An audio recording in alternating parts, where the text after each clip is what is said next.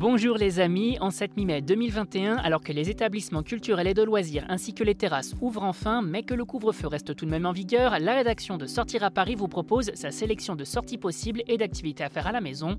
Expo, activités familiales, gourmandises à emporter, vous n'avez que l'embarras du choix.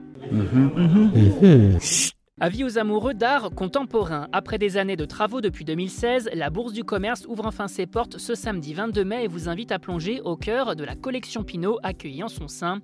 Une collection d'art qui s'installe ainsi dans cet écrin de la capitale, ancienne à et reconnaissable par son espace circulaire et sa coupole en fer et fonte. Au total, plus de 6800 m2 d'espace d'exposition sont ainsi prévus, comprenant des espaces de médiation ainsi qu'un restaurant, la Halle au grain dirigé par les chefs Michel et Sébastien Bras. Concernant les œuvres exposées, elles sont 10 000 à avoir été réunies et peuvent être observées au sein des 5 étages que compte le bâtiment. A noter que depuis ce samedi et jusqu'à lundi, trois journées portes ouvertes doivent avoir lieu gratuitement. Pour pouvoir y participer, il faut en revanche réserver son entrée en raison des mesures sanitaires, l'occasion idéale de découvrir ce bel endroit.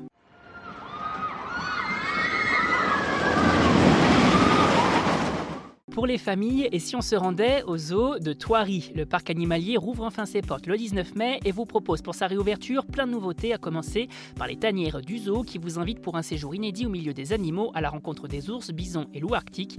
Les jeunes aventuriers peuvent également découvrir un tout nouvel espace du zoo, la Terre des gorilles, ouvert depuis l'été 2020, mais également la mini-ferme accueillant de nouveaux pensionnaires à l'image de cochons laineux, lapins, vaches Island ou encore ânes A noter également un nouvel espace Wild Forest axé sur les forêts tempérées et de nouvelles espèces comme des renards polaires, des ratons laveurs, des vautours, des daims ou encore des biches. Une formidable occasion de sensibiliser les visiteurs à la biodiversité de nos régions proches puisque ce nouvel espace fera la paire belle à plusieurs arbres centenaires. Et sinon, vous pouvez également faire un tour au safari du zoo à bord de votre voiture ou d'un camion brousse. Le bon moment pour sortir de nouveau dans le respect des mesures sanitaires et occuper ses enfants ce mercredi ou ce week-end.